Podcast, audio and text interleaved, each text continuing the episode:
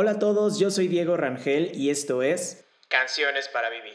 Puedes ir a una escuela para estudiar música y ahí fue la primera vez, estaba hablando primero de prepa, la prepa no me fue, ok, creo que esto puede ponerse serio, esto realmente es, esto es una realidad. Bueno, yo llegué a Berkeley y en cuanto llegué, en primer semestre me llegó una propuesta de hacer una parodia musical para YouTube. Me dijeron, tenemos, algo, tenemos escrito un guion de unos chavos fresas que se van al antro y que se están, que es lo mejor que les puede pasar y que cada fin de semana van al antro. Pero siento que el humor ha entrado más en la música recientemente. Como, o sea, como, como eso de ser artista ya incluye también ser un, ser un poco influencer. Claro la gente se ha, ido, se ha ido mezclando un poco esto de la creatividad y como el ingenio dentro de la música. Que a medida que te vas involucrando en proyectos más grandes cuando eres un creativo, te das cuenta que tienes que sacrificar más cosas. Que si te vuelves perfeccionista y tratas de hacer todo perfecto como debe ir, después te pierdes en ese, en esa espiral como de no lograr y avanzar. ¿no? La típica parálisis por análisis. Hola a todos, bienvenidos a Canciones para Vivir, el podcast en donde todos los lunes estaré entrevistando a personas apasionadas por la música y que están cambiando la forma en la que se hacen las cosas en la industria musical. Mi invitado de hoy es Paul Sefcovic.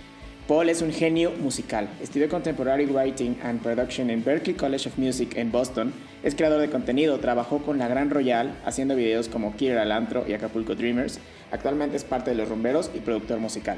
En este episodio hablamos de sus inicios en la música, cómo llegar a Berkeley, encontrar tu vocación, mezclar la comedia con la música y mucho más. Disfruté mucho esta plática con Paul, aprendí mucho de él y sé que tú también lo harás. En la descripción del episodio te dejo sus redes sociales para que sigas su trabajo. Agradezco mucho tus comentarios, en todos lados me encuentras como arroba canciones para vivir. Ahora sí, te dejo con esta gran plática que tuve con Paul. Paul, bienvenido a Canciones para Vivir. Este, como te dije ahorita fuera del aire, para mí era muy importante tenerte acá. Estoy muy emocionado eh, de poder platicar contigo, de poder compartir eh, tu historia em, y platicar un poco de música. ¿Cómo estás? Gracias, muy bien. Emocionado y agradecido con la invitación. Este, espero que, salgan cosas chidas y que, que, se platiquen temas que, que interesan a la gente, que al final es quien lo va a estar viendo. Y gracias de entrada por, pues, por contactar. Gracias a ti, Paul, y seguro que sí, seguro que sí vamos a platicar de cosas interesantes y de cosas que le interesa a la gente. Para empezar, eh, bueno, estas entrevistas siempre las empiezo con unas preguntas eh, rompehielo. Eh, el chiste de estas preguntas es que me contestes con lo primero que se te venga al corazón y, y pues a ver qué sale, ¿va? Qué miedo. la primera pregunta es, ¿qué soñabas cuando eras niño? Soñaba, mis sueños terminaban con yo cayendo siempre. Y cuando me caía, acababa caer como en mi cama y podía ver el hoyo en el techo por donde me había caído. ¿Y caías en tu mismo cuerpo o qué? Caía exactamente donde estaba dormido y me despertaba y ya no estaba el hoyo. Órale. Era yo recién despierto. Eso lo recuerdo mucho. Wow. ¿Cuál es tu comida favorita? Eh, a, la, edad a la que soñaba eso era la milanesa, pero hoy en día la verdad es que soy muy fan de la comida, entonces todo me gusta mucho. Este, pero no sé, chance la ensalada. Me encanta. Con una milanesa. Eh, ¿Cuál es tu gusto, culposo? De música. De lo que sea. De música es hacer de las que Me encanta. me encanta. La odio y me encanta al mismo tiempo. Se me hace que es una, una locura y ya enterarme de la historia detrás de esa canción también es muy interesante. Está, está loca, ¿no? El otro día también la leí y está... Uno pensaba que era del diablo, pero en realidad es muy... No, es nada más un cuate hasta el, hasta el dedo este, entrando a un antro. sí, sí me acuerdo. Eh, ¿Qué haces para recargarte de energía? Siempre hacer ejercicio es lo mejor. Y si no hay tiempo, pues un buen cafecito. Va. ¿Qué canción nunca falta en un road trip? Algo de Pink Floyd. Dogs de Pink Floyd. ¿Momento favorito cuando estás arriba del escenario? Eh, yo creo que la primera nota, que ahí les va. Es como estar en la montaña rusa y tirarte. Ahí es. Ok. Algo que no sabes, pero te encantaría aprender. Tocar flauta transversal. Órale. Me encantaría. Wow. Em, un consejo que siempre das. Eh, cada quien sus cubas, de alguna manera, como. eh, sí, Me gusta. ¿A quién admiras? Hijo, a mucha gente. Este. Es que hay en tantos ámbitos en los que se puede admirar a la gente. Pero. A mi hermano. ¿Sirve de algo? Ok, sí, muy bien. ¿Qué canción le enseñarías a los, a los extraterrestres cuando vengan a visitarnos? Mm. Interesante. Me gustaría decir alguna de los Beatles, pero igual y nos vamos más para atrás y que se escuchen. Ah, la pastoral de Beethoven. Eso. es- ok. Eh, Súper. ¿Qué, cómo, ¿Cómo se ve un día en la vida de Paul? Un día normal, así. Pues muy. Muy eh, con potencial de que pase cualquier cosa. O sea, de alguna manera libre. Ok. Si pudieras tomarte una foto con cualquier persona viva o muerta, ¿con quién sería? Mm. Estoy pensando. Igual y con la persona que haya inventado la fotografía. Entonces es como, O- "Ay, uh, Ter- ter- terminan- terminando de inventar. ¡Wow! Hay un Inception extraño. Sí, buenísimo. Una canción para salir de rumba. Y hay tantas. Pero Cuarto de Tula es una locura. Oh, rolón. Sí. Y ya por último, Paul, ¿cuál es tu lema de vida? Mm, te diré cada quien sus cubas, pero ya la dije. Este. No sé, fíjate, es como.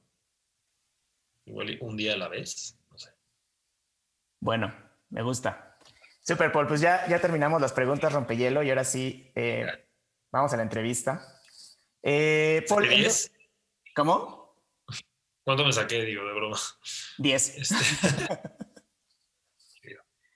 En, Paul, en 2015 eh, diste una, una plática para TEDx. Eh, entre varias Sí. cosas de las que platicaste, eh, una de las que me llamó mucho la atención es que la música es tomada como un hobby, eh, más que como una carrera ¿no? profesional. Para ti es tu vocación.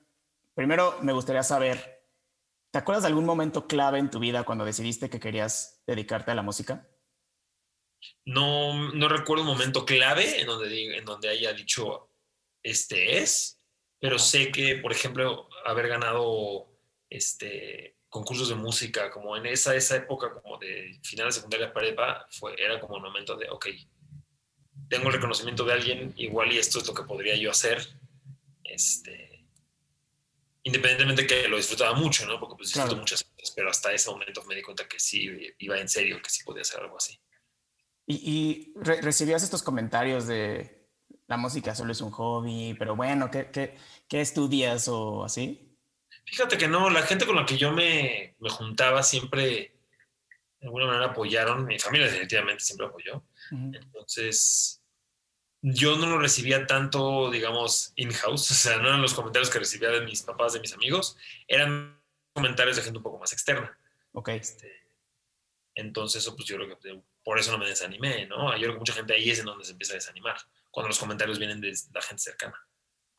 claro, entonces tú crees que, que esto te mantenía motivado, ¿no? O sea, porque al final la gente Sin se duda. sí te Sin duda, porque pues, para mí mi familia es lo más importante y si mi familia me está apoyando a hacer lo que yo más quiero, porque de alguna manera estoy haciendo algo que ellos querían hacer y, y como que de alguna manera no tuvieron la oportunidad, entonces, pues para mí eso es muy motivador. Sí, de acuerdo. ¿Cómo, cómo supiste que, que la música era tu vocación? Digo, o sea, porque hasta donde yo entiendo la vocación es eso que te encanta y para lo que eres bueno, ¿no? Entonces al mismo tiempo, es, un poco, es una mezcla de, ahora sí que regresando a los exámenes que, que hacían en prepa de aptitud y actitud, ¿no? O sea, es lo Ajá. que te interesa, pero te acaba interesando, entonces te acercas a hacerlo, entonces te haces alguien bueno porque te interesa y porque lo vuelves una prioridad. Y además lo vuelves una prioridad en un momento de la vida en donde, en donde bueno, yo tuve la fortuna de, de, pues, de, pues, tener una vida no, no, no difícil, no complicada, en donde, en donde pues, tenía oportunidad de divertirme, de crear, de ver para dónde iba la cosa, de experimentar, ¿no? O sea, no soy alguien que vivió difícil, que tuvo que empezar a trabajar muy temprano en algo que no quería nada más porque, pues, no sé, digo, hay tantas historias y tantas vidas en este mundo que yo creo que el camino por el que a mí me fui, me fue llevando la vida me permitió experimentar, disfrutar y, decir, va, pues por aquí va la onda. Claro. Y una, y una vez que encontraste este camino que sería como tu vocación en la música, ¿cómo empezaste a ponerla en práctica? O sea, ¿empezaste yendo clases? ¿O tú solito? ¿Cómo, cómo lo hacías? Bueno, yo me senté por primera vez en una batería a los tres años, entonces eso siempre ha sido parte de mi vida. Y la música era eh, la, forma de divertirnos en mi casa, con mi familia, con mis hermanos, con mis papás. Siempre había música puesta o música siendo tocada por alguien, ya sea mi hermana tocando batería, mi hermana cantando, mi mamá cantando ópera, mi papá también tocando batería o poniendo música. O sea, ha sido ha rodeado mi vida todo el tiempo. Entonces, eh, sí, fue a clases de piano, después aprendí a tocar guitarra solo porque, porque tenía muchas ganas y porque estaba motivado y porque tenía el tiempo, ¿no? En secundaria, como, usé, mi tiempo bien. Bastante bien. Para eso, para aprender y, y, pues sí, siempre ha estado cerca de mí, siempre ha sido parte de mi formación, de la gente que conozco, de mi vida social, de todo. Oye, Paul, y ahorita que me comentaste de que siempre había música en tu casa, ya sea eh, puesta o tocada por alguien, em, algo que a mí me, em, no sé, como que he encontrado como este común denominador es que la música que escuchamos en casa influencia mucho en lo que hacemos más adelante, ¿no? Ustedes como músicos, pues seguramente tienes muchas influencias de lo que escuchabas en casa. ¿Qué, qué, escuchabas en casa? ¿Qué, ¿Qué artistas, qué canciones eran los que más escuchaban en tu casa cuando eras niño? yo ahí estoy agradecido de que, de que escuchaba cosas diferentísimas. O sea, te podía escuchar desde, desde, pues a ver, la, música que escuchaba mi hermano, que era Maná, también era Control Machete, mi hermana escuchaba Arjona, este, mi mamá nos ponía Mecano desde niños y mi papá podía ponerme Pink Floyd o este, o, Peter Gabriel o o sea, de pronto regresaba y mi mamá estaba poniendo música clásica, este, y mi hermana estaba escuchando Matchbox 20, y mi hermano estaba escuchando, o sea, es de verdad que all over the place, o sea, era música de mundos muy, muy, muy distintos y todo lo escuchaba yo, pues también con un oído ya un poco, ya, ya después de un rato con un oído un poco más analítico, como, ah, ¿qué está pasando ahí? Pero, pero sí eran, era tanta la variedad y las diferentes cosas que escuchaba que, creo que eso me nutrió de una manera muy, pues, muy efectiva para dedicarme a lo que me dedico, que es ser productor musical. Claro. Oye, y hablando de productor musical, estudiaste en Berkeley, ¿no? Eh, esta carrera de, producción musical. En producción. ¿Cómo? Aquí, me interesan muchas cosas, ¿no? Que, y la verdad se me pasó preguntarle a Lito en el episodio pasado, pero lo, te lo, aprovechando que estás aquí, este, ¿cómo alguien llega a Berkeley para empezar? ¿qué, ¿qué, hiciste tú para poder llegar allá? Yo me acuerdo que la primera vez que dije, oye, igual y sí puede ser buena idea, fue conocí, yo, bueno, ay, perdón, estoy aquí destruyendo.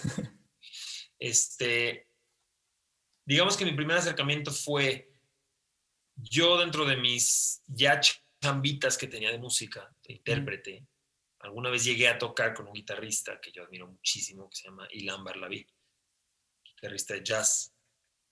Y con él platicando, él me dijo, sí, pues yo estoy yendo a Berkeley. Y yo, pues Berkeley, ¿qué? No, pues oye, pues, música, puedes ir a una escuela para estudiar música. Y ahí fue la primera vez, estaba hablando primero de prepa, segundo de prepa, en donde fue, ok, creo que esto puede ponerse serio, esto realmente es, esto es una realidad. Y pues yo me llevaba en la escuela también con, con, varios amigos, digo, de mi generación. Poca gente se fue a estudiar al extranjero, pero la gente con la que yo me llevaba sí se fue a estudiar al extranjero. Muchos tenían esta idea de estar haciendo exámenes de admisión afuera, de buscar carreras, no de música, de buscar otras carreras en las universidades. Y yo dije, pues voy, voy por la misma línea, pero dentro de música. O sea, voy, estoy buscando un nivel en el, exterior, no que el de aquí sea malo, pero el de ahí te expone, el de ahí es como una, una mezcla de los niveles más altos, ¿no? De todo el mundo. Mucha gente busca ir a Berkeley. Entonces, ir ahí te garantiza que vas a, o mínimo te promete en un principio, que vas a estar expuesto a gente muy talentosa y a los estándares más altos. Entonces, de la, o sea, como que de, pronto ya no me, no fue una duda, fue más bien como un, ah, pues voy a hacer esto, aplicaría a ver qué pasa. Y como que una cosa llevó a la otra, llevó a la otra, y de pronto ya estaba ahí. Órale, oye, ¿y tienes que hacer un examen de admisión o, cómo es el proceso de admisión allá? Definitivamente, se hace un examen de admisión que en esos tiempos los hacían en México, en Fermata, era, una, era parte de la, de la red de, de, educación de Berkeley, que se llama el Berkeley International Network. Entonces me tocó hacerla aquí en la Ciudad de México, me acuerdo, me llevaron, ese día falté a la prepa, me acuerdo perfecto, falté a la escuela y no fue a hacer mi, mi, examen de admisión. Y en ese mismo examen también te audicionaban, bueno, es más de una audición, y en ese mismo, misma audición también te, te consideraban para beca. Ok. Oye, Paul, me imagino que para haber llegado ahí a esa, audición y aparte de haber sido aceptado, ya tenías como un, pues igual no mucho, pero ya un camino recorrido, ¿no? En la música. Ahorita me estabas diciendo que pues tocabas ya como, ya estabas como en la escena musical, ¿no? ¿Qué, qué, qué hacías? O ¿Tocabas en bares o, todo empezó en casa, obviamente, en el cuarto de música, que nosotros en vez de tener un cuarto de juegos teníamos un cuarto de música y eso era, jugábamos. Entonces, muy comúnmente estaba yo ahí con mi hermano llameando, viendo que tocábamos, viendo que salía, o yo solo, o con mi hermana cantando y viendo qué onda. Este, entonces ahí empezó realmente. Eh, siempre estuve cerca de la música y cada vez que podía en la escuela, pues me involucraba de alguna manera, pero pues, generalmente en, en, las escuelas de México la música no es no es algo muy prominente, ¿no? Te dan tu flauta, de, tu flauta dulce y aprende a tocar el himno. Y pues sí, obviamente era el destacado y tocaba el himno. La del Titanic. La del Titanic, o tocaba este, el himno de la alegría y pues era como, era nada más una validación de que, ah, bueno, sí, sí tengo esta noción musical de hacer esto. Y después empecé a, a, entrar a concursos, concursos de música, sobre todo en la comunidad judía, que yo pues, ahí soy y ahí estudié toda mi vida en escuela judía y este, entonces empecé en, en, esos concursos y después me fui abriendo un poco más. Llegué a ir a, llegamos a ir a un Battle of the Bands, que si, no me, que si mal no recuerdo no ganamos ni nada. Llegamos a estar en el, en el que era este festival también que, que hacía en la Nahuac. Entonces empecé a salirme un poco más de eso y pues ya sabía como algo más real. Y ya entrado en prepa, por ejemplo, empecé a tener primeras chambas que tenían que ver con música. O sea, oye, quiero que hagas música para mi corto, quiero que hagas música. Y ahí es como el switch de, ah, ok, espérate, esto ya no es me gusta hacerlo y ya, esto es, la puedo producir, la puedo hacer y alguien la quiere, alguien la necesita.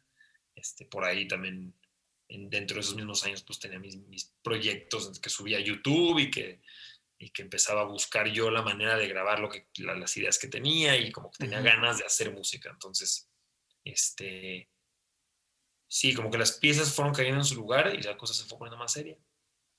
Sí, totalmente. Ahorita, bueno, lo, que, me, lo que entiendo es que tú querías irte más por el camino de la producción, ¿no? ¿Qué es lo que haces ahorita hoy, no? De hecho, yo, o sea, yo realmente, en, antes de decidirme por música, yo quería ser director de cine. Ok. Sin saber lo que era. Pero yo decía, pues es lo que, o sea, cine, algo que tenga que ver con cine. Este pero al final, pues yo creo que era, más que me gustaba porque me gustaba estar cerca de todo el proceso de producción, ¿no? De lo que es eso. Y sí, yo llegué a Berkeley con la idea de estudiar film scoring este, y estudiar composición. Yo quería hacer música para películas. Llegando ahí me di cuenta que no era el camino por el que yo iba. Yo iba más por este... Mi camino recorrido estaba más pegado a, pues, a la carrera que estudié, que es Contemporary Writing and Production, que va más hacia escribir jingles, sí tal vez de pronto tener algún, algún, este, algún trabajo de una película, pero, pero cosas más en, géneros un poco más diversos, ¿no? El film scoring que estudian en Berkeley es muy de la, de la vieja escuela, es muy orquestal, me fascina, lo, me encanta, pero, pero pensé que no quería pasar cuatro años analizando partituras, escribiendo para orquestas, prefería empaparme en muchas otras cosas.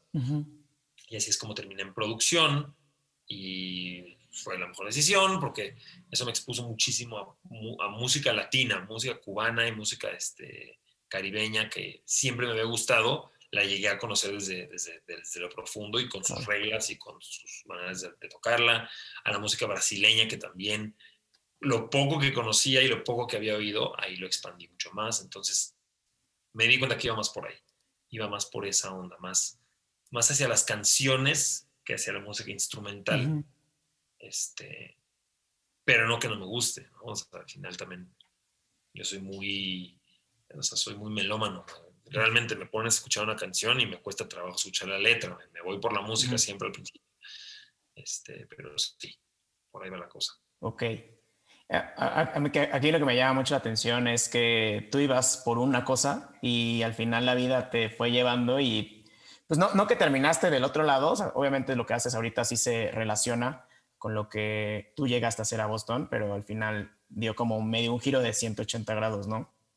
Y decir que no sé si el giro fue 180, porque yo estando ahí y conociendo todas las disciplinas que había de música, no sé si 180 es el, es el giro que di, igual di unos 90 grados, porque un 180 hubiera sido estudiar music business, ¿sabes? Un 360 hubiera sido estudiar performance o estudiar, no sé, eh, music synthesis. Siento que sí estaba parecido a lo que estaba haciendo, porque al final lo que hago yo sí está relacionado con, con sí va apegado con sincronización, con visuales y cosas demás.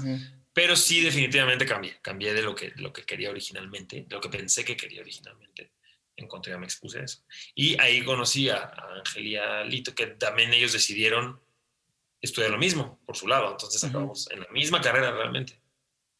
Órale. Sí, es que sí, igual, igual los 180 grados era, un, bueno, sí, totalmente, pero bueno, sí, 90 grados sí, sí suena bastante eh, acorde a lo que haces hoy. Este, Cuéntame, cuéntame un poquito de, los proyectos que, tenías cuando llegaste a Berkeley.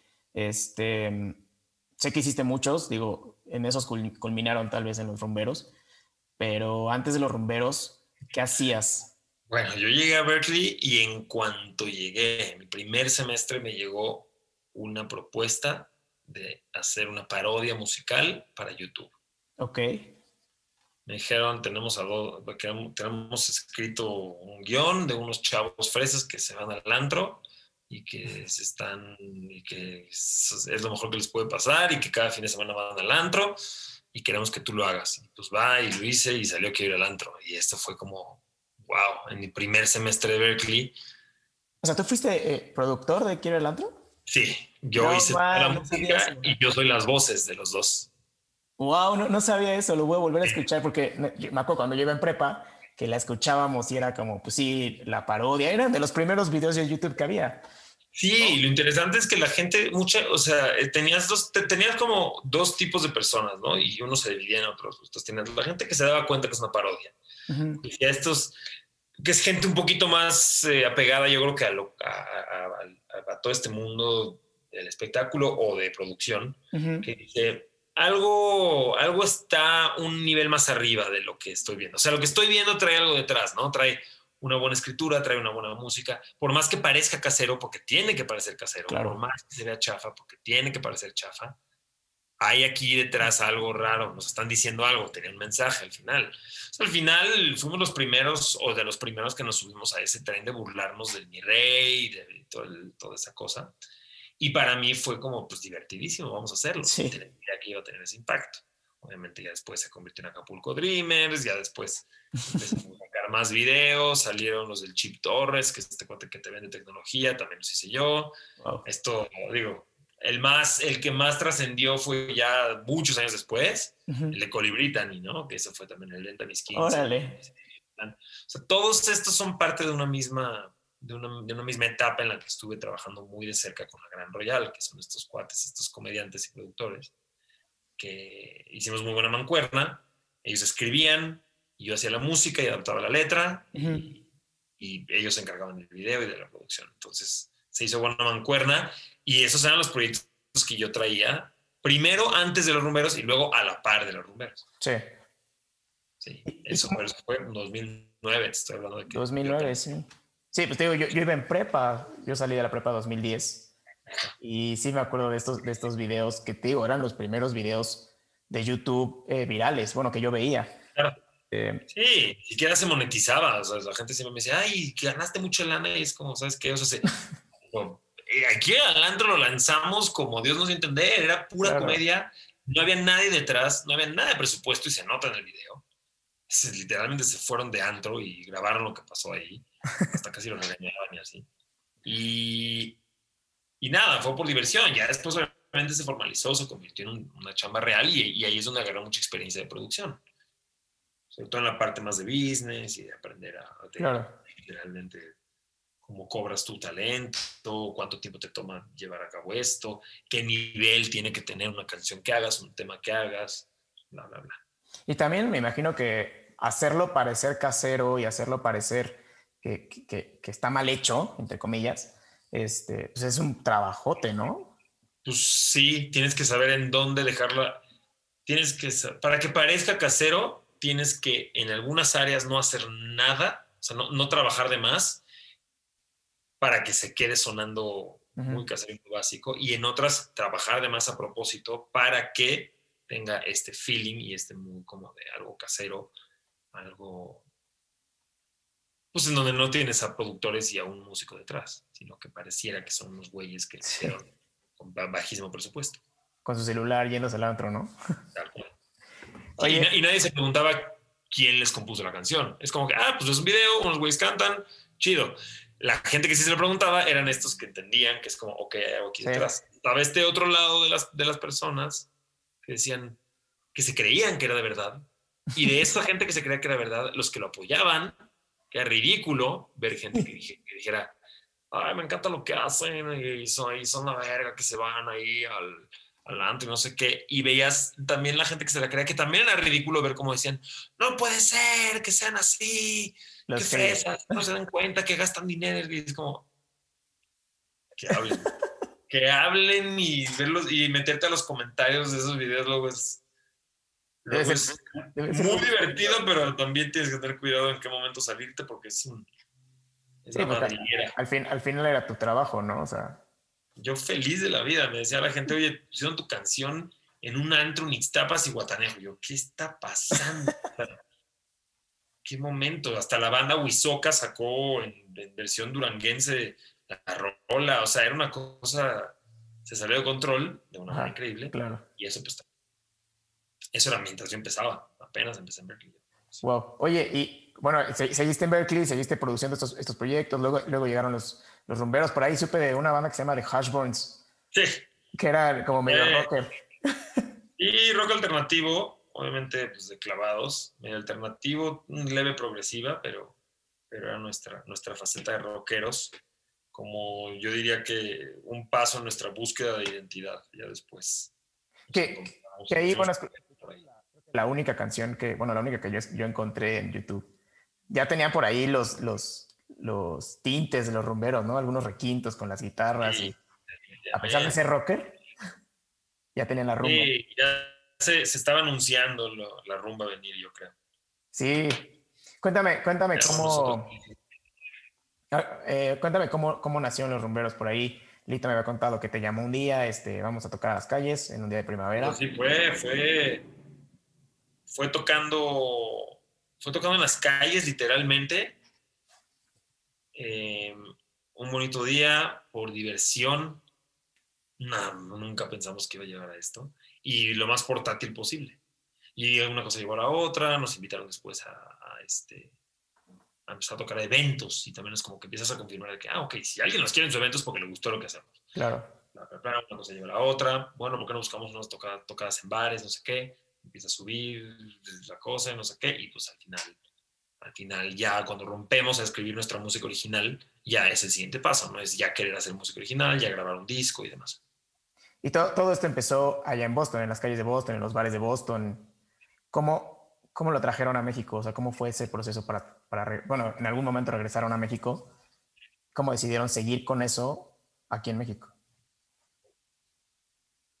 Eh, eso fue un poco como que pues terminamos, terminamos la carrera y fue, pues ahora qué onda, ¿no? Este, ¿Dónde queremos hacer esto? ¿Queremos hacer grande el proyecto aquí, en donde, en donde somos extranjeros, o queremos irnos a México, a un lugar en donde no sé, Boston se sentía como un lugar en donde las cosas pasaban muy rápido. Y sí, o sea, la gente se recicla muy rápido, la música se recicla muy rápido. Entonces, mantener un proyecto vigente se vuelve complicado y tienes que ver hacia dónde lo quieres llevar. quedarnos en Boston significaba llevar nuestro proyecto a una onda más, más world music, más ah, exótico y más como, mira, vienen estos güeyes de afuera a decirnos qué onda y a tocar su música y que traen un mensaje, en donde la gente no escucha tanto las letras y no nos preocupamos tanto por las canciones, sino por tocar música que se escuche tradicional, que para ellos sea eh, con mucha riqueza cultural y demás. El paso a México nos convierte en güeyes que ya escriben canciones ya somos artistas, ya cantamos las canciones, tienen letra, todo importa. Y ahí es donde nos empezamos a clavar. Cuando es hora de, escribir música original, ya es hora de escribir canciones, ya no escribes cualquier cosa. Ya le pones mucha atención a lo que dices, ya le pones mucha atención a las letras. Ya te importa que tu canción no dure siete minutos porque tal vez pues, nuestro perfil este, y la gente que nos escucha pues quiere cosas más cortas, quiere chance unos tintes más pop o quiere irse para otro, bla, bla, bla. Pero sí definió nuestro estilo y más que nada hacia dónde íbamos con, con este, pues hasta dónde viene el proyecto. Y se nos hizo que en México eh, era mejor y tenemos también oportunidades chidas de grabar aquí.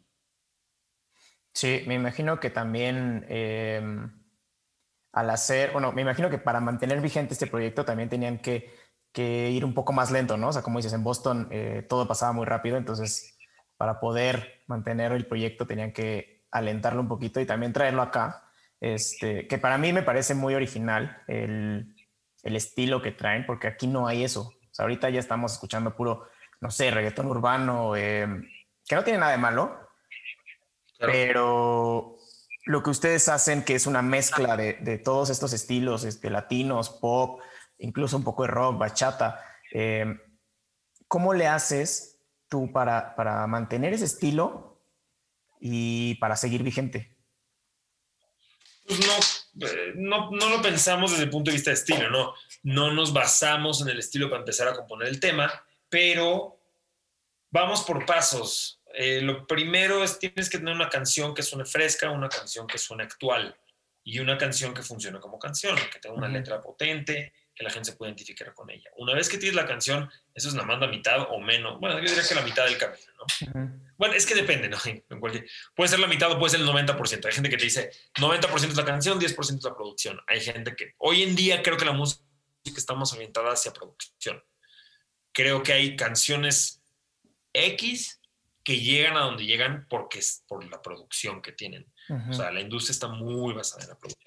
Nosotros intentamos tener este balance en donde, en donde la composición es buena tal cual como es. Puedas tocar la canción en piano y con voz o en guitarra y con voz y suene bien y después ya ves a dónde la quieres llevar.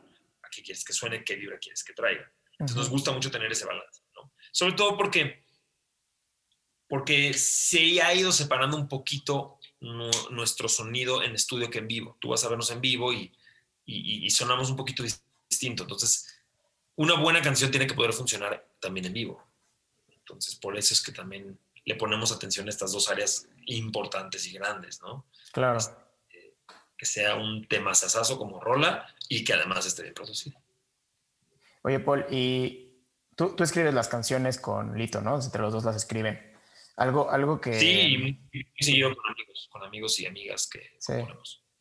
Algo, algo que me, me gusta mucho del estilo que traen es estas, estas letras, em, pues muy, ¿qué se dirá? Como muy entre chistosas, medio con doble sentido, eh, muy fáciles como de, escuchar y, y, que son muy catchy. Este, ¿qué, qué consumes tú, tú Paul? Eh, ¿Qué contenido consumes para poder escribir todas estas letras? Porque lo veo mucho en, este en, los loopchol, ¿no? En las microcanciones que haces. Sí, este. sí bueno, esa es, esa es otra etapa que tengo yo. Sí consumo mucho comedia, consumo mucho contenido este, que no es música, ¿no? Me encanta y que lo hago y porque me, me, divierte mucho. Siempre también, así como te decía que yo me, me, me clavaba mucho en, en, festivales de música y demás, siempre también me acercaba mucho al escenario también desde el teatro. Siempre he sido un poquito actor. Ok. Este, un poquito comediante. Me ha gustado mucho siempre acercarme a eso. Este, entonces consumo, consumo eso, consumo también estando, consumo comediantes, o sea, consumo también eh, contenido bien escrito en cuanto a series, películas.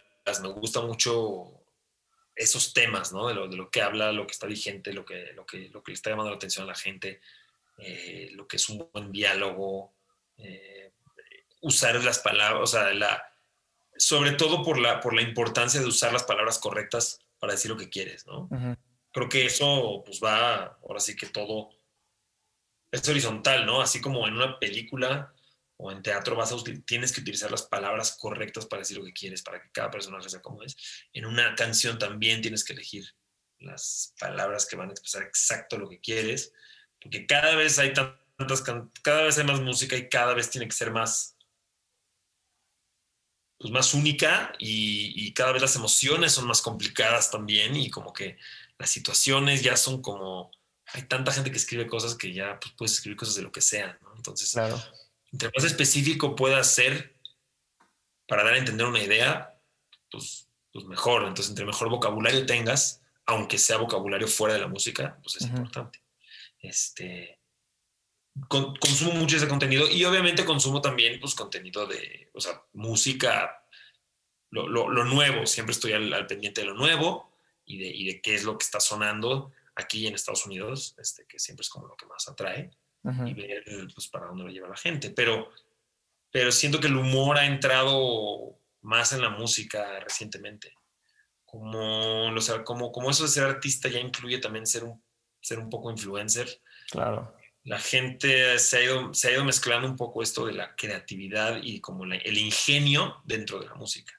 Por ejemplo, ves lo, ves lo que escriben, lo que escribe Bruno Mars, eh, este último proyecto que sacaron. Mm, sí, buenísimo. El Little Open. Siempre, por ejemplo, Bruno Mars, alguien que yo admiro muchísimo, sus canciones siempre tienen algo de ingeniosas, siempre tienen algo de chistosito que están metiendo por ahí. No, es nada más música. Es algo de cotorro, es algo de, de, cachondón, es una cosa así, más allá de ser solamente música con letra. Ese tipo de cosas yo también consumo mucho. Es como, ok. Como esos estilos, ¿no? ¿De como... qué formas dices? Sí, claro. ¿De qué formas dices las cosas, no? O sea, claro. Sí, música que tenga, que tenga esa vibra que te pueda matar de la risa, que te pueda hacer llorar, pero que sí tiene que ser muy específica y que tiene que tener buen uso de las palabras. Y sí. También al mismo tiempo, de tal forma que tú la oigas y ni cuenta te des, ¿no? O sea, no, no, no te la analices, sino que te lleve. Sí. es un balance difícil, porque estás hablando de algo muy específico, pero tienes que ser lo más simple posible. Es, es, es, otra vez volvemos a lo que hacías, ¿no? En Berkeley, lo de este, que era el antro y así, ¿no? O sea, tienes que hacer como que parezca simple, pero no es simple, pero es, complicado. Total, total, meter a la gente en ese mood, que haya gente que no entiende que es real y que, es, y que no es real. Claro. Oye, y hablando esta, o sea, ahorita, que comentabas de que el artista hoy en día tiene que ser ya un poco influencer, eh, lo que tú has hecho para pues, mantenerte como en ese, en ese camino es esta, estas partes de Loopchol y las microcanciones que están increíbles y, y a mí me encanta. Eh, me imagino que, además de divertirte un montón con, las cosas que te mandan la gente y, cosas así, ¿cómo haces para mantenerte inspirado para hacer estas cosas? Eh, yo creo que yo creo que la gente muchas veces la gente cree que la inspiración es como me voy a sentar y voy a esperar a que me llegue y no haces nada. No hay forma es como hay yo creo que deberían de no creo que se pueda enseñar, pero sí creo que existe una administración de la creatividad o administración de la inspiración, en donde tienes que entender que tienes que conocerte como artista y saber en qué momentos del día estás más inspirado o qué te mueve más o qué te divierte, porque en cuanto entras en esa zona en la que, en la que estás divertido y estás en el mood y va, y todo va, ni te lo preguntas y empieza a salir solo la creatividad fluye. Pero eso no quiere decir que te vas a sentar a esperar a que salga. Tienes que forzar, tienes que, es como gasolina y tienes que prender el encendedor de alguna manera. Y, hay, y, habrá días que estamos inspirados y días que no. Me pongo a hacer mis lives a veces en Instagram y hay días que digo, wow, esta vez volé y, dije 20 mil cosas y como que me salí de mí mismo y empecé a cantar y me relajé y demás. Y hay otras veces que esto ni fluyó, me estuve equivocando todo el tiempo. Un día sí y un día no, pero al final es, también se practica también se practica eso, así como escribir canciones es algo que se practica. Este, yo desde que estoy con los rumberos aprendí a, ah, ok, las, canciones se escriben, te sientas a escribirlas. No es como cuando te salga una idea, no sé qué, te forzas a, te forzas de alguna manera a encontrarte con gente o a, provocar un momento Y ya que estés ahí, ahora sí, relájate, abre y a ver qué sale. A veces saldrá una cosa X, pero es práctica. Claro. Estás aflojando, a veces saldrá.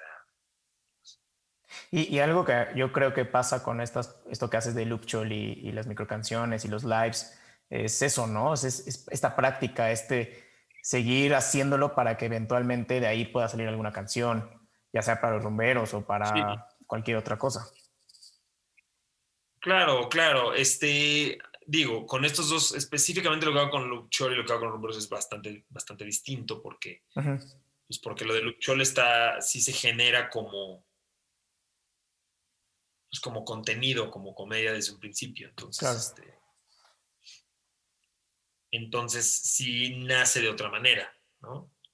Pero eso no quita que, pues, sí, de repente tengamos cosas que se pueden cruzar. No saco alguna idea que luego digo, ay, pues esta idea musicalmente funciona para los romperos. O sea, al final, al final es una, es una, la creatividad es como una paleta de colores que vas encontrando y de pronto ya sabes que las tienes a tu disposición para usarlo cuando lo necesites. Este, pero, pero pues sí, es como, así como te dicen, apunta todas tus ideas, pues también la música es graba todo lo que se te ocurra y luego ves para qué lo vas a usar y si no lo usas para nada, ahí tienes, claro. Ahí tienes 15 kilobytes de información que no te sirvieron. De nada. ya no sirvieron de nada, pero que tal vez se convierte en una canción que es un hitazo y dispara el proyecto a niveles. O sale un loop chol que después se convierte, que lo rompe el internet y no sabes. O sea, es que la idea, ya no, la ¿Cómo? Con el internet ya no sabes, ¿no? O sea, ya... Ya no sabes y por lo mismo no creo que debas de, o sea, no creo que la idea sea voy a hacer algo viral, o sea... Si no, es tu, no debe ser tu tirada, ¿no? A ver, ¿quieres hacer algo viral? Órale, puedes siempre irte a los extremos. Puedes ser el güey más vulgar del mundo, puedes tener la canción más rara del mundo, puedes... pero si no se siente natural, pues sí, pues tendrá su fama después desaparece, ¿no? Yo creo que si quieres hacer algo real y algo que dura, tal vez tarde en hacerse viral, pero al final estás desarrollando un estilo, estás desarrollando un material. Digo, realmente yo las cosas que hago conceptual no son, no tienen números, ves mis números y no son números sorprendentes, ¿no? Comparado con lo que la gente tiene, que es ridículo. La cantidad de seguidores, la cantidad de likes que tiene la gente en las redes sociales es algo ridículo. Y pues no te voy a decir que no me afecta, me encantaría tenerlos, pero no debe ser mi motivación principal, ¿no? Mi motivación principal es, pues, un día me agarró la pinche inspiración y saqué cuatro lucholes y ese mismo día digo, ve esto, o sea, tengo algo, tengo algo que he hecho, tengo una base, base clara de por dónde está mi estilo, los veo y digo, ay, ya, ya, qué chistoso que esto ya no lo diría hoy, ya no lo haría hoy. cómo aplicaba esto. Hace un año, una canción que, que saqué de Coluchola de Java yo, cuando el coronavirus apenas empezaba y de broma digo que pues con el coronavirus toda la raza humana ya valió y eso lo saqué, lo saqué en marzo. Ajá. Y ahora lo veo y es como de que, ah, caray. Chale. Chale, ya sé. No era nadie, pero, pero también yo creo que por eso está padre crear en ese momento y no, y no, no, tratar de crear para servir algo para nada. Crear estás captando lo, la realidad de lo que está pasando en el mundo en ese momento. Después lo ves y es como viajar un poquito en el tiempo de lo que estaba pasando alrededor y de lo que, de lo que estaba pasando pues, también en mí como artista y a dónde iba y qué estaba, qué tenía. Sí, pues también formas unas bases y también vas, vas como esos escalones que te van llevando hacia donde quieres llegar. Seguro. Oye, Paul, y ahorita, ahorita que hablabas de la creatividad, que no llega, o sea, que hay días en los que tienes muchas cosas que decir, otros días en las que no tanto. Este, nosotros que estamos de este lado del escenario, pues vemos el producto terminado, ¿no? Eh, una canción terminada, pero muchas veces no vemos todo el trabajo que hay detrás. Eh, de aquí me, gustaría saber dos cosas eh, de, parte de tu experiencia. ¿Qué has sacrificado para estar en donde estás, para empezar? ¿O has sacrificado algo? Mm, sí, definitivamente. Creo que, a ver, en, esto lo escuché hace poco en un podcast, justamente donde entrevistaron a Marcos Bucay, que es el cuate con el que yo hice lo de aquí adelante, no sé qué. y, me, y me resulta interesante lo que dice que, que a medida que te vas involucrando en proyectos más grandes cuando eres un creativo, te das cuenta que tienes que sacrificar más cosas. Porque si te vuelves perfeccionista y tratas de hacer todo perfecto como debe ir, después te pierdes en ese, en esa espiral como de no lograr ni avanzar, ¿no? la típica parálisis por análisis, ¿no? De que es que esto puede ser mejor. Y a veces es como, tienes que dejar, dejar ir, tienes que soltar, tienes que decir, ok, esta canción ya está. La podríamos seguir haciendo durante mucho tiempo y podríamos meterle un arreglo que se me ocurrió ahorita, que pero a veces es como, no, es que esto ya está. Entonces, sacrificios definitivamente, ideas, ideas las vas sacrificando, planes los vas sacrificando, sacrificas tiempo, sacrificas también, este, digo, por ejemplo, con los rumberos, pues es viajar mucho, es también sacrificar de repente un momento de tranquilidad o estabilidad, que de pronto es, pues bueno, vamos para acá y para allá. este, sí, pero yo diría que esas son las dos cosas principales, ¿no? Sacrificas ideas y planes, ¿no? Porque muchas veces, o sea, sí, yo no soy alguien de muchas expectativas, pero, de, pero, pero pues no puedes evitar que de repente algo se te suba, ¿no? Ay, bueno, y nos vamos a escoger para esto y vamos a estar en un concurso y ojalá ganamos. Y de pronto no. Y pues es como de alguna manera un sacrificio porque invertiste tiempo, invertiste actividad, invertiste algo que al final sacrificaste, pero no creo que sea en vano nunca. Yo creo que siempre es algo que puedes regresar a ver y darte cuenta quién eras en ese entonces, o que de alguna manera te enseñó algo, o que de alguna manera te ayudó a practicar lo que sea, o sea, de pronto saco un video que no, que no jaló y que no está cagado y lo saqué y lo toqué, pero para tocar eso me pasé media hora en el piano, pues esa media hora ya practiqué, o sea, claro. todo viene como acompañado y por eso también me gusta hacer todas estas diferentes cosas porque se van complementando. Oye, y ahorita, ahorita que comentas de todo esto, de que al final, igual si no sale como querías, pues ya aprendiste algo, ¿no? O sea, ya esa experiencia o ese, ese tiempo invertido, pues no fue en vano, ¿no? Igual no lo pudiste mostrar como querías, pero no fue en vano. Si tuvieras que resumir tal vez eh, todo lo que has vivido en tres aprendizajes, en tres tips o en tres acciones en concreto que te han ayudado, ¿cuáles serían? Mm. Siempre tener la mente en, la música. O sea, siempre, a ver, ser musical al final. Si lo que haces está hecho para ser consumido por la gente, no quiero decir que no estás haciendo nada más para la gente, pero si al final quieres llegar a la gente, pues tienes que entender que estás haciendo música, que la gente, que, que tiene que ser agradable, que tiene que ser musical, ¿sabes? O sea, eh, pon la música primero. Y eso nos pasa mucho ahorita y a mí, que cuando tenemos ideas distintas, pues naturalmente es como, mira, así está muy simple. ¿Qué es más musical? ¿Qué es más orgánico con lo que estamos haciendo? Ah, no, pues resulta que esta es una canción tranquilita, una baladita, ¿para qué la complicamos? O resulta que no, que esta es una rumba mucho más complicada y le queremos meter un arreglo de metales complicado y, y llevarlo a otro lado perfecto, por ahí va, pero siempre poner la música y buscar un resultado final. Ok. Este, al final el resultado manda. O sea, al final, en ese sentido yo creo que el fin justifica los medios, ¿no? O sea, es... A veces no importa cómo se grabó una voz, si fue con un micrófono horrible, pero si al final suena bien, pues ya quedó. No digo graba siempre con micrófonos horribles, pero te estoy diciendo puede funcionar si la música funciona. Entonces, piensa en el resultado final, que es difícil, pero que es al final lo que, lo que como productores tenemos que hacer. Este, yo diría que ese es uno, piensa en el resultado final. y, sí, y, otra cosa es de, no sé si cómo como despersonalízate de tus ideas, ¿no? O sea, si tú tiras una idea, es una idea, no, es, no eres tú. Es cierto que sale de ti, pero, pero cuanto más te aferras a tu propia idea, más, más, más difícil es, más, más duro se siente que te rechaza. Oye, se me ocurrió esto. No, no me late pues no me latió lo que propusiste, no, no te estoy diciendo eres una persona incapaz, no sabes hacer esto. Que como artista te puedes ir muchas veces a ese lado, ¿no? Es como, soy artista, lo que hago es mi corazón, entonces si alguien me rechaza esto, me está rechazando a mí como persona. Muy peligroso entrar en este mundo. Ok. Entender que las ideas van, vienen, algo no jala, déjalo ir. Entonces, cuando vientes ideas, aviéntalas entendiendo que chances no le gustan a la gente, déjalas ir. Este. Y también tener paciencia, o sea, todo toma su tiempo. Hay que chambear bien y hay que juntarse con gente que, o sea, hay que entender tus debilidades para, para, para, para hacer cada vez las cosas mejor. Y si tú no sabes hacer esto, pues aprende a hacerlo. Y si no quieres aprender, pues consigue a alguien que sí sepa. Y que te ayude a, a potencializar todo. Ok, Si hay algún día que no tienes, sí. O sea, por ahí va la cosa. ok, me gusta. Grandes aprendizajes. La verdad es que sí, creo que muchas veces nos aferramos eh, a lo que queremos y dejamos ir muchas cosas, ¿no? Por aferrarnos a algo. Exacto. Paul, ya, ya para terminar, este, tengo tres, tres últimas preguntas para ti. Eh, aquí la, la dinámica, la dinámica de estas preguntas son eh, un poco diferente a las primeras. Aquí sí puedes explayarte un poquito más.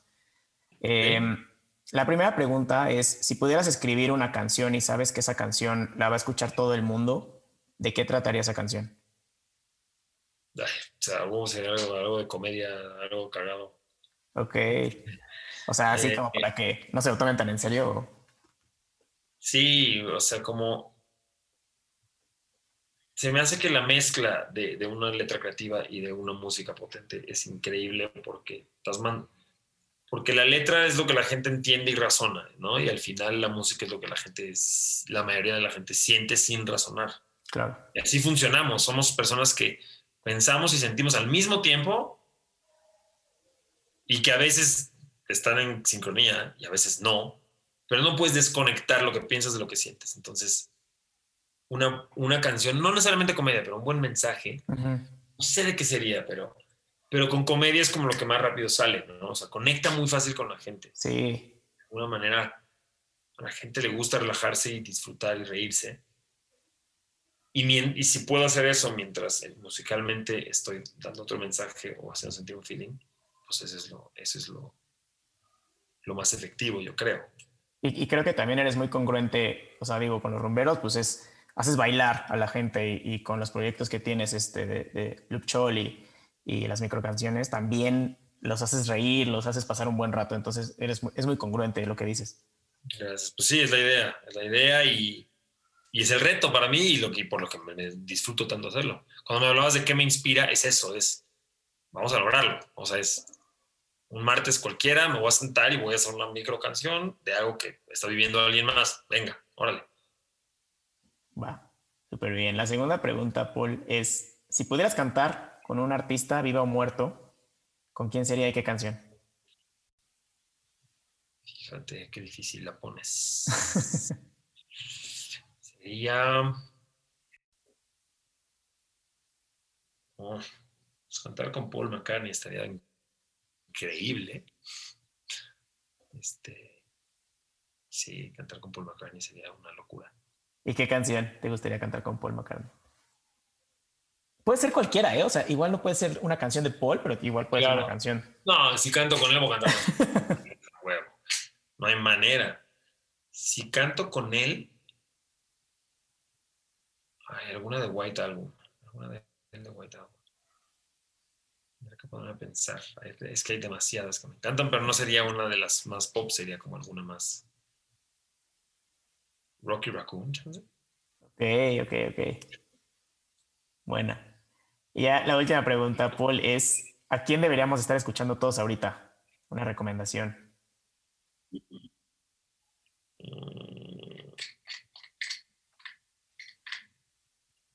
¿A quién deberíamos estar escuchando todos ahorita?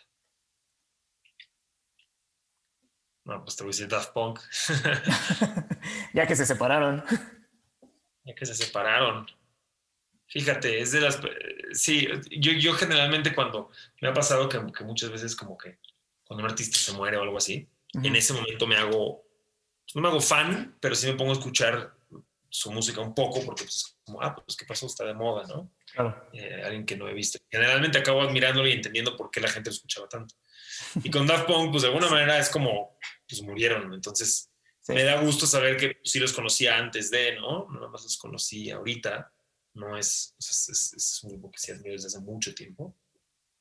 Pero si no fueran ellos por estar de moda, diría Air. Soy muy fan de Air. Ok. También son parte de esta generación de artistas franceses, como esta generación importante que hubo. Este, Y si no, pues de plano ya que se a escuchar Beethoven, porque es una locura lo que, que hacía muchos años antes que nosotros estuviéramos aquí. Sí, estaba súper adelantado, ¿no? A, lo que había. En otros En otros niveles.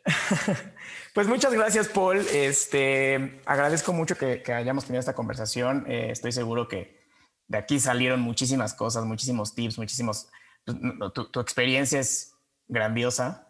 Este, obviamente, ¿a quién deberíamos escuchar? Estar escuchando todos ahorita? Pues a los rumberos, obviamente. Este... No, no quería contestar eso, bueno, pero ¿Cómo? Sin duda deberían de. no quería contestarlo, no quería contestar eso, pero, pero sí deberían estar escuchando. Sí, deberían de estar escuchando, son increíbles. Este, yo los extraño muchísimo en los, en los conciertos en vivo. Ojalá que ya pronto podamos volver a ver esos conciertos y ustedes a tocar en vivo. Nos surge. Nos surge. Este, ya por último, Paul, eh, ¿dónde te podemos encontrar? Eh, que también cuéntanos qué estás haciendo ahorita, qué se viene para los rumberos, para ti también. Viene, viene un disco, o sea, viene una serie de sencillos que culminarán en un disco. este, para por ahí la segunda mitad del año. Y para mí, pues quiero seguir con esto. Estoy ahorita enfocándome un poquito en crecer mi cuenta de TikTok. para, porque la música resulta que es muy importante ahí. Entonces quiero de alguna manera abrirme camino ahí, pero sin entrarle tanto a las tendencias y a ese formato. Y a mí siempre siempre voy ahí intentando hacer las cosas a mi manera, ¿no? pues supongo que si lo logro, entonces romperé ahí este, algo, o romperé lo, tradicional, me trato, de por, me trato de no ir por la, tendencia, entonces, pues más contenido de mi parte, de parte de Sefchol, más micro canciones, ojalá que una, una temporada de Luchol pronto, que ando ahí trabajando en algunos. Ya, ya hace falta, ¿eh? Y sí, de los romperos más música y en cuanto podamos tocar en vivo, música en vivo. Excelente. Y, ojalá también te adopte por ahí Eugenio Derbez. Uf, esperemos. esperemos, esperemos, pero ya de entrada, nada más con esta motivación, pues ya me puse a producir mucho más contenido. Entonces ya, por lo que te decía, ya valió la pena. Justo lo que platicábamos. Un poco más de ese lado y esa, esa faceta. Entonces, pues allá vamos y a ver qué, qué anuncia en un mes más todavía en un mes. pues esperemos que, que, que, salgas por ahí adoptivo de Eugenio Derbez. También que estamos esperando con ansias eh, el disco de los rumberos, eh, los shows en vivo, claramente. Eh, pues muchas gracias, Paul. nos escuchamos el próximo lunes. Que todos tengan una gran semana. Nos vemos. Bye.